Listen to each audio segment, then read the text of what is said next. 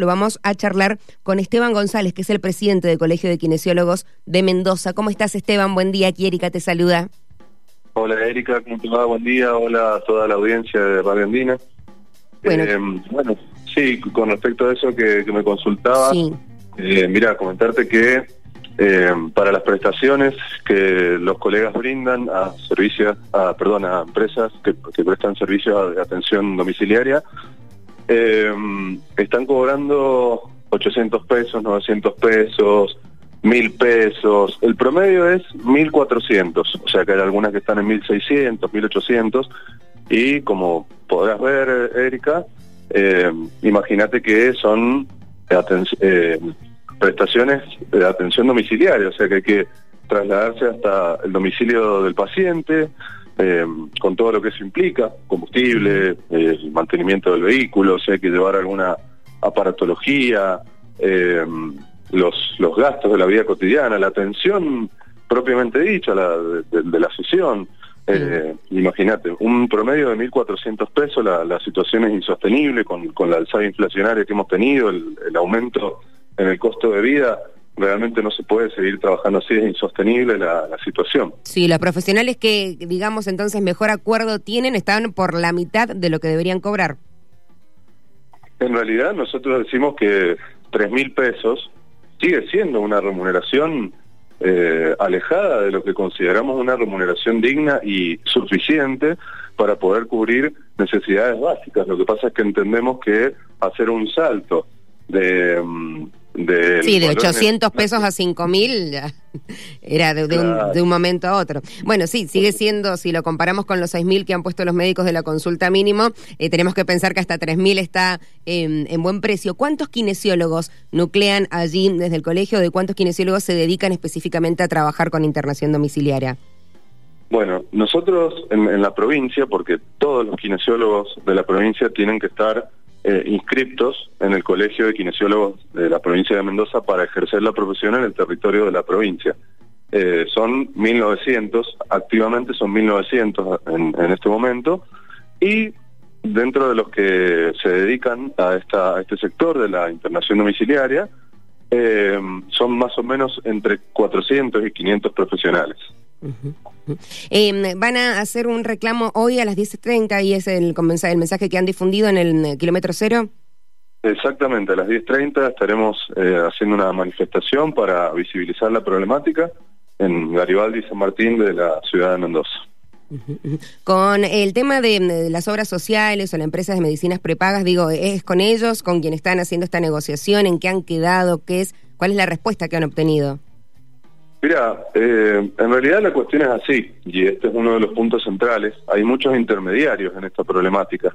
Eh, uno de esos intermediarios que yo, que nosotros consideramos que, que es el, una de las causas de esta problemática son las empresas de internación domiciliaria, porque el circuito es el siguiente. Las obras sociales y prepagas eh, lo que hacen es tercerizar ese servicio que necesitan brindar a sus afiliados estas empresas de internación domiciliaria. Y a su vez, las empresas de internación domiciliaria buscan profesionales que justamente realizan el trabajo propiamente dicho. Entonces, eh, una de las problemáticas es que estas empresas, en tanto empresas, buscan una rentabilidad, por supuesto, ¿no? tienen una finalidad lucrativa. Entonces, una parte de esa, de, de esa, eh, de esa remuneración que se le paga a los profesionales que, financia la obra social o, la prepaga, que es el financiador en este caso, eh, se la queda, se la apropia la empresa de internación domiciliaria, ¿no?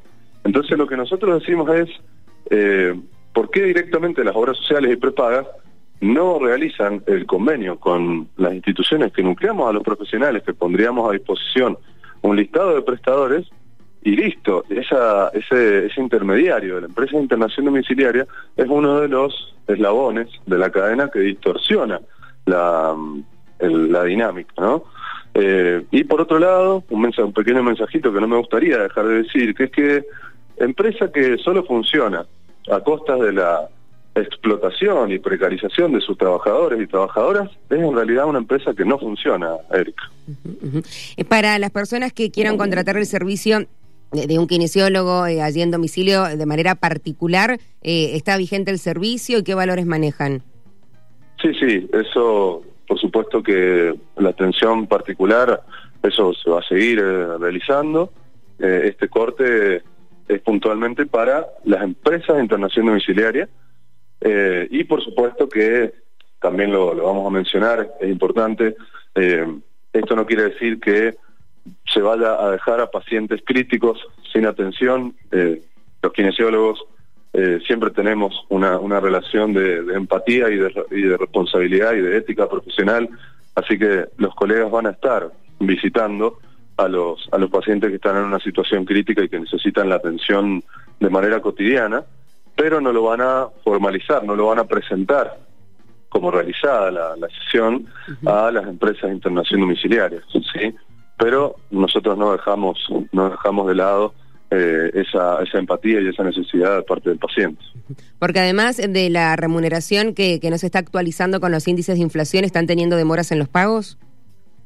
Mira, el, plazo de pago, eh, desde presentada la facturación hasta que, la, que el dinero ingresa en la cuenta de los profesionales, en, promedio es más o menos de 60 días.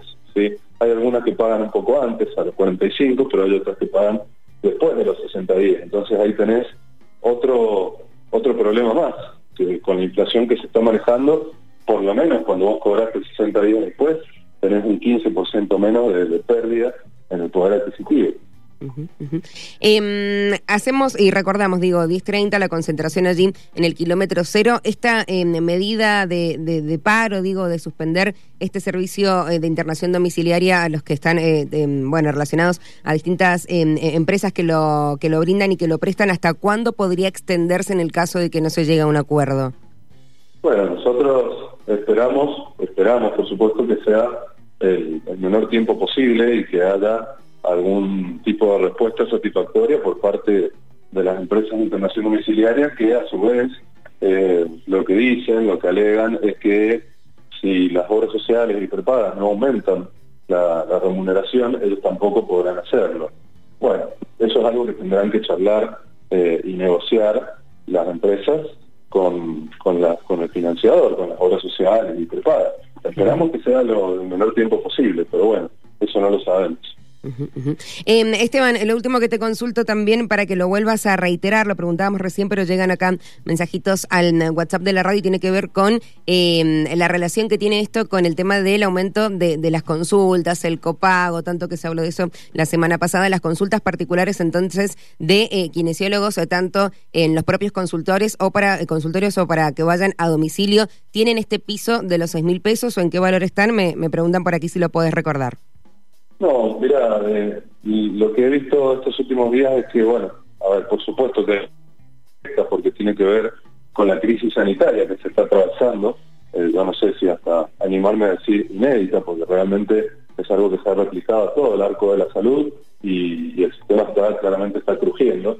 Eh, pero eso que, que, han decidido las asociaciones médicas corre por... O sea, esos son los médicos.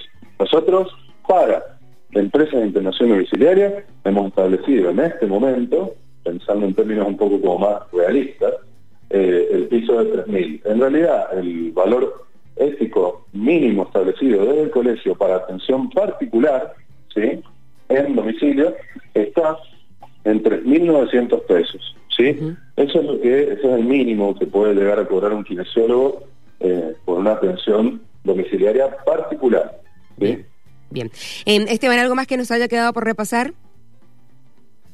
Eh, no, básicamente esto, eh, que visibilizarlo, que, toda la sociedad esté al tanto de esto.